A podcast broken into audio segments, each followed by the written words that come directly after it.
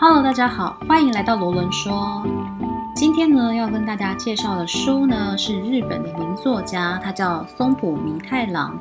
那这本是他的系列书当中的其中一本，叫做《崭新的理所当然》。不知道大家如果有在看日本的一些关于职场上或者是心灵鸡汤的书，应该都对松浦弥太郎这个名字应该不陌生哦。那我自己呢，也是在出社会没几年的时候，其实就受到他的书很大的启发。那姑且先不论你喜欢这个作者或者是不喜欢，那我想要来说说这本书《崭新的理所当然》。为什么？因为像我其实自己本身收藏了松浦弥太郎蛮多本书。那在比如说重要的亲友踏入下一个职场前，或者是还要去迎接一个重要的工作时，其实。我往往都会挑书送给他们。那松浦弥太郎的系列选书，就是我蛮常会去挑的的一个主题的书。那为什么呢？因为其实我觉得松浦弥太郎这个作家，他我有在网络上面看到过一些关于他的叙述。那其实他的整体的作风，大家有看过他的书的就知道，他是非常的在乎一些人与人之间的小细节。以及生活上的简约，他不喜欢把生活过得太复杂，以及他会用一些很正向以及温暖的言语，然后来去拆解我们在生活当中所遇到的各种各样的情节与事情。比如说，我今天可能跟一个同事，然后沟通不太顺利，那其实这些事情它就会造成我在推进一些专案上的困难。那在他的书里面，他可能就会引导你去。直面你为什么讨厌这个同事的原因在哪里？也许是你嫉妒他，也许是你一直都不是一个善于直面去沟通的人，也许你怎么样怎么样。那其实我觉得他对于人性的剖析是非常细微而且深刻的。那当然有些我觉得很认同，有些觉得还好。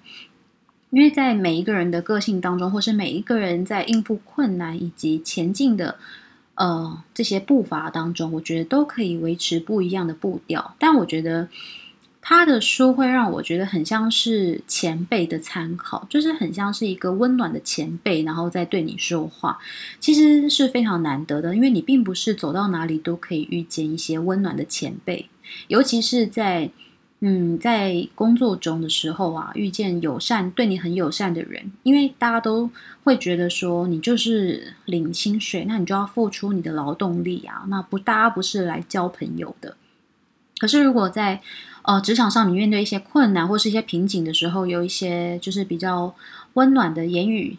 来提醒的话，其实就还蛮能醍醐灌顶的。那也许当时候的困难就不攻自破了。那我觉得松浦弥太郎的书，对于不管对于比较年轻时候的我，或者是对于现在的我，在重复的阅读起来都有这个作用，所以非常的想要推荐给大家。那当然，如果因为他的书，我有看到网络上面有些人他们对他的评价是说。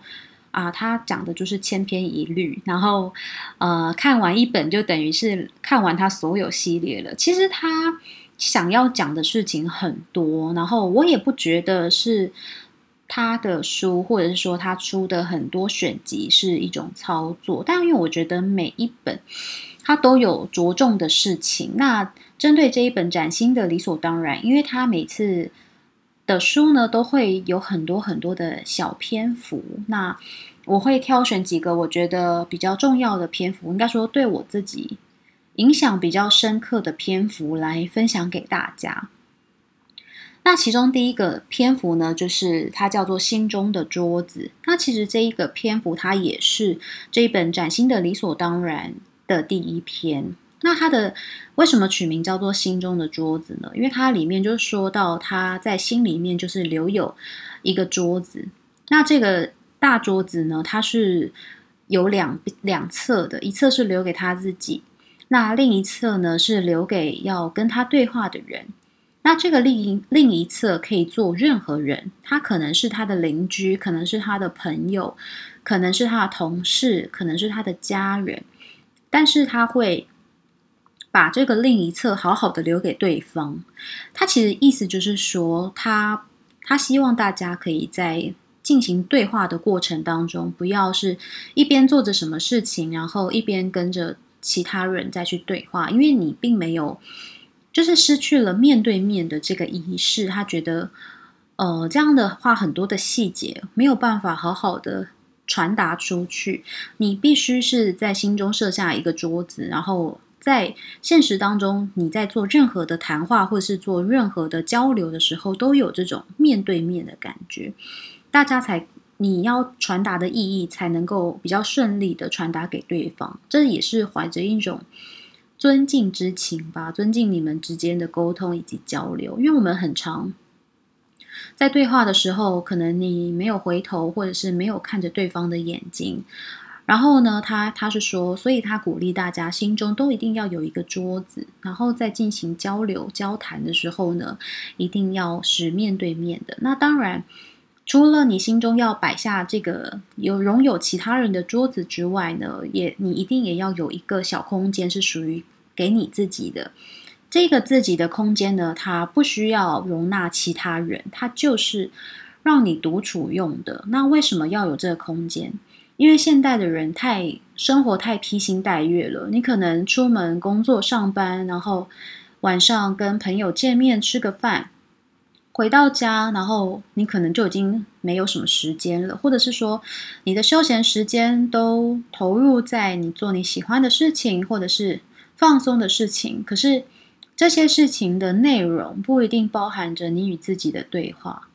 很多时候，你过得不太顺利，也来自于你有没有了解到自己自身现在的状况，或者是你自己的心怎么了？因为我觉得，像我自己来说，我我蛮喜欢跳脱出来的，就是我很喜欢自己当自己的第三者。就是当第三者，然后来去判断说，哎，现在我自己是处在一个什么样的状况？如果我需要休息，我就会去安排休息；然后如果我需要对话，我就会去安排对话。其实我觉得像这样子的时光是每一个人都非常的需要的。那这也回到了，其实像我第一集跟大家说到，我开这个节目的原因，是因为要消耗我家我的家里书柜的书。那其实呢，我觉得真的。有慢慢的找回以前的自己，因为我以前就是非常的呃投入在书本里面。那其实你在阅读的时候，你是一个人嘛？那其实，在阅读的过程当中，你心里面会有很多的对话，不管是念出书中的内容也好，或者是你你跟你自己有一些新的想法的出现也好。那其实这一些都是一些思考的结晶。那其实我觉得这个都蛮重要的，因为就等于是你咀嚼了书中的知识之后，成为你生活当中的养分。可是当我们的眼球都一直轮，就是一直都落在于一些快速的新闻或快速的文章的时候，其实它就是船过水无痕，它没有在你的心里，或是没有在你的思考里面留下什么。即便有的时候我看到一些呃网络的文章，或者是看到一些我觉得很不错的东西，我可能就会荧幕截图，或者是我可能就会下载，但是我可能十年都不会去看它。但我觉得书本就是这样子，它很适合你，你一直在玩味，而且它不是一个快速的东西，它是你需要投入然后去咀嚼的东西。对，那他第一第一第一章心中的桌子就是在讲这个。那再来呢？他呃，再来就是我觉得比较重要的第二个章节是看着对方的眼睛说话。那其实它每一个小篇幅都不会超过两两到三页吧。然后所以其实都是一些生活中的小故事。可是我就觉得特别就是这些小细节，你越是能够体会得到，你就越能够追逐你的理想生活。什么叫做理想生活？每一个人都想要过着舒适的生活，每一个人都想要过着很平静，然后很开心的生活。可是，其实这一些都需要一个东西，就叫做过滤网。你必须要很自觉的，你适合什么，不适合什么，包括朋友，包括家人的言语，包括同事间的往来。你们相，你们应该也相信，可能文字啊，或者是语言，它是有毒素的。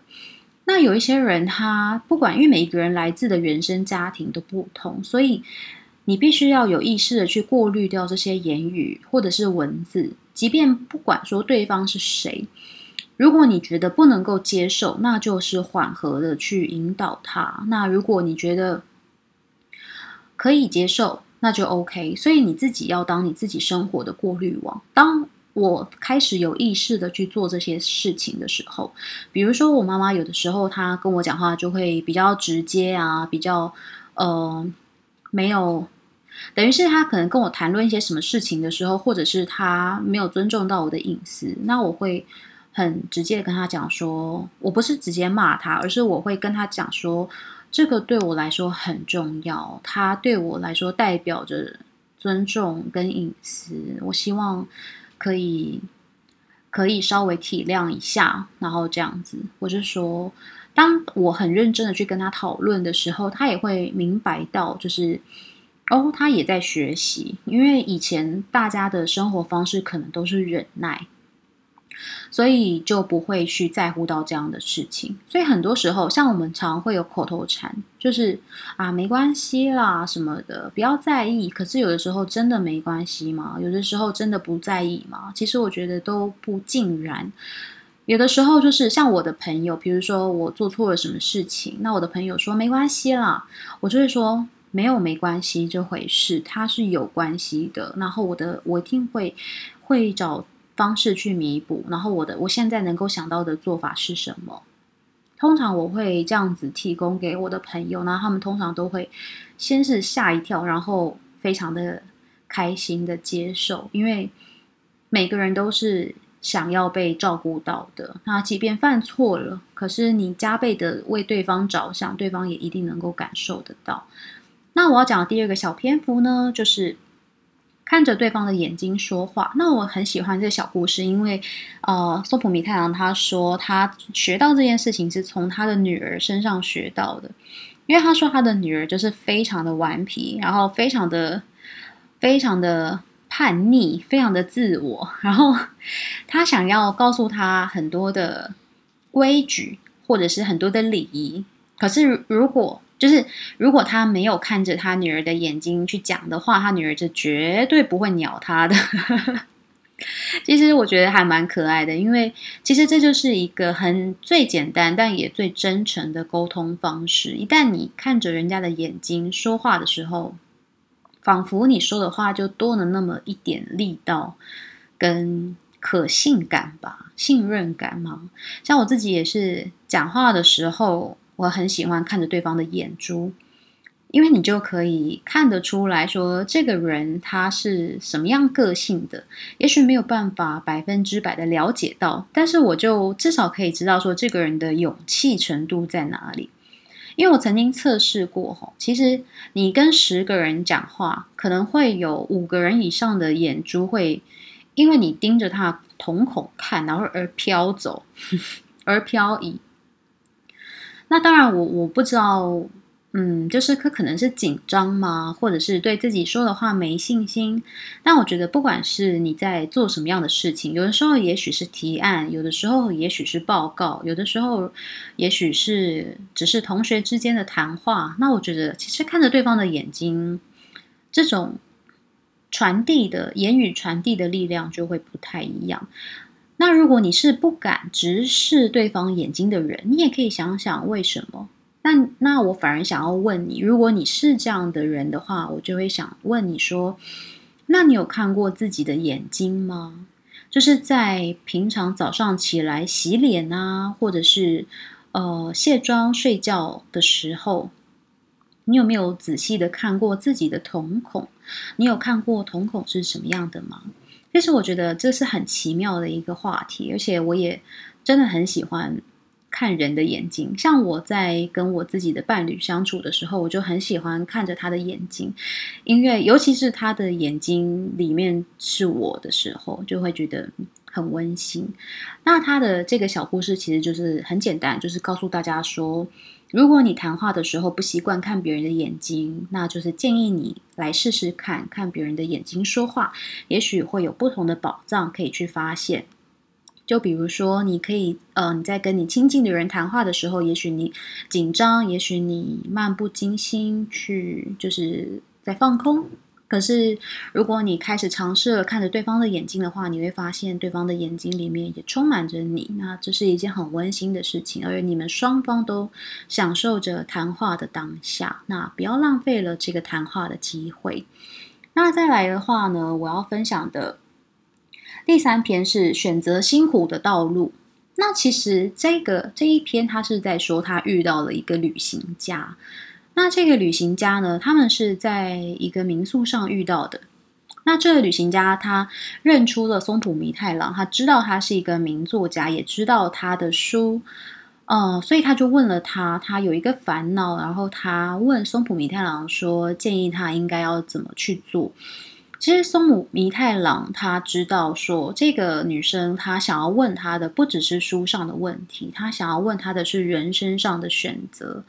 于是他就建议他说：“如果你心中有两个想法，你不知道该怎么选择的话，就请你选择比较辛苦的想法去做吧，绝对不会错的。”那其实这一篇我自己。就有另外一种见解啦，不知道大家有没有看过一部日剧，叫做《逃避虽可耻但有用》，就是我最喜欢的新垣结衣演的。但我真的很喜欢这部剧，虽然它的剧情，呃，可能它的发展有一些不可思议啦，但我觉得很多时候的确是这样的，尤其是在现代，情绪上的疾病很多。像我自己就是一个很喜欢逼迫我自己的人。我以前是做演出工作的，然后在舞台上舞台之前，我们的练习通常都是加倍的。比如说平日的周末，如果我们练习五个小时，那如果要上台前的可能一两个月，我们的练习可能就会十小时这样子，那是几乎一整天都要待在练习室里面，除了吃饭。那其实这样的过程是非常非常压迫，也需要体力的，然后很挑战身心灵。然后我经常会逼迫自己，就是一定要超过十小时以上的练习，然后背谱啊或者是什么的，也都是超乎常人的时间在投入这样子。那很多时候，其实我知道我已经快要生病了，还是怎么样，但是我就是会。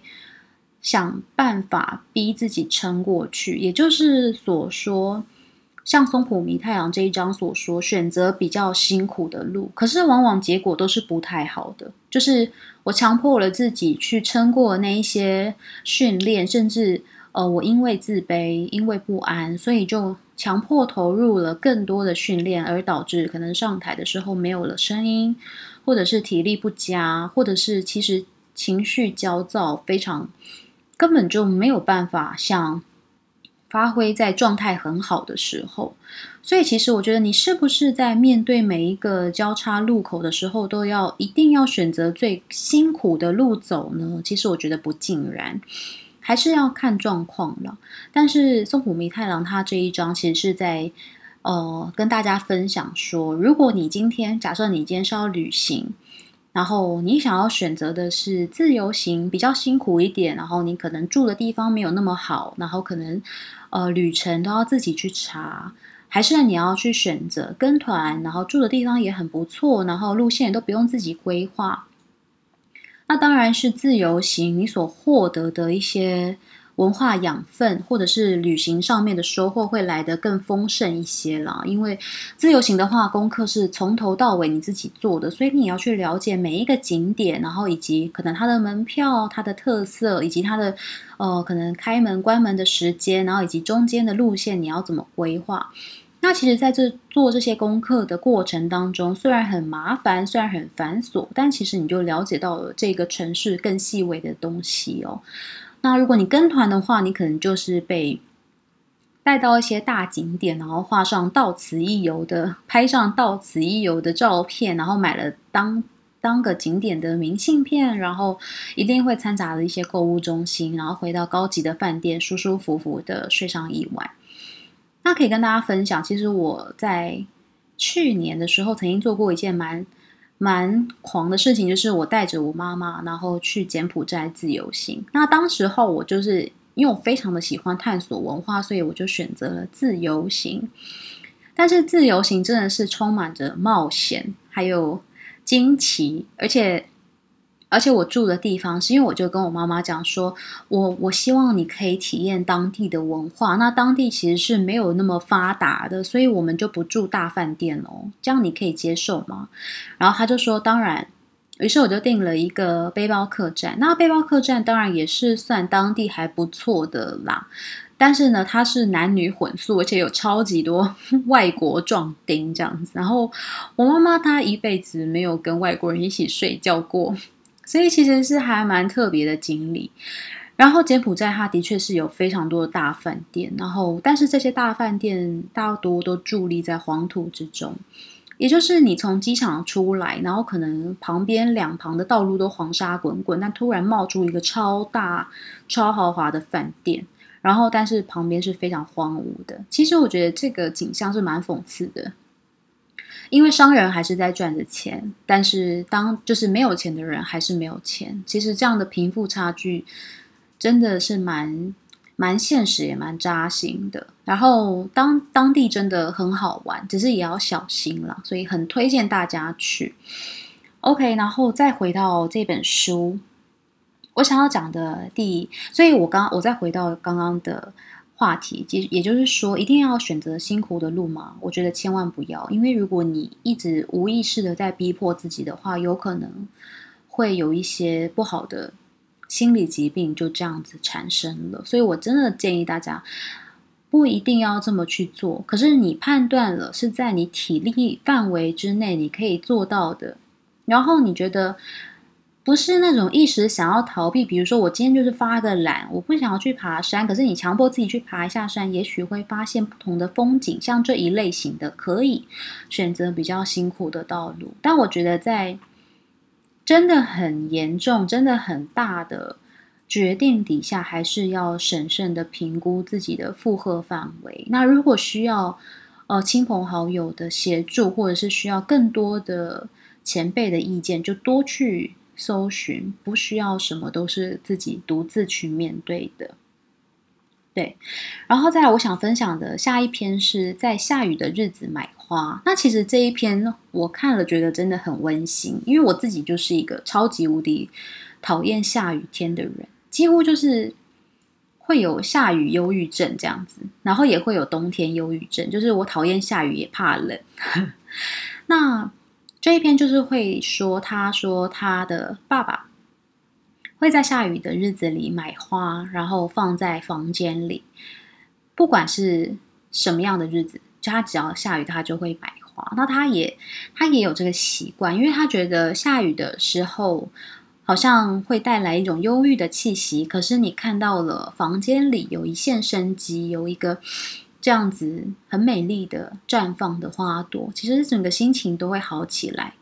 然后，其实我觉得这个故事是，就是这个小短片是非常有画面的。对于我来说，其实我觉得不一定你真的要去买花，你也许也可以想象花，就是下雨的时候，你在你自己的心里种上一朵花，不一定是什么。像我蛮喜欢向日葵的，所以我看到这一篇的时候，隔天像最近常下雨嘛，隔天我就想象去上班的时候，我就想象我的心里面种了一朵向日葵，然后去上班。其实就真的，我就会觉得说，嗯，不应不应该要这么随着随着雨滴而起舞。有的时候就是我会觉得，嗯，我心里有朵向日葵，我可以的，今天其实会很好。对，所以。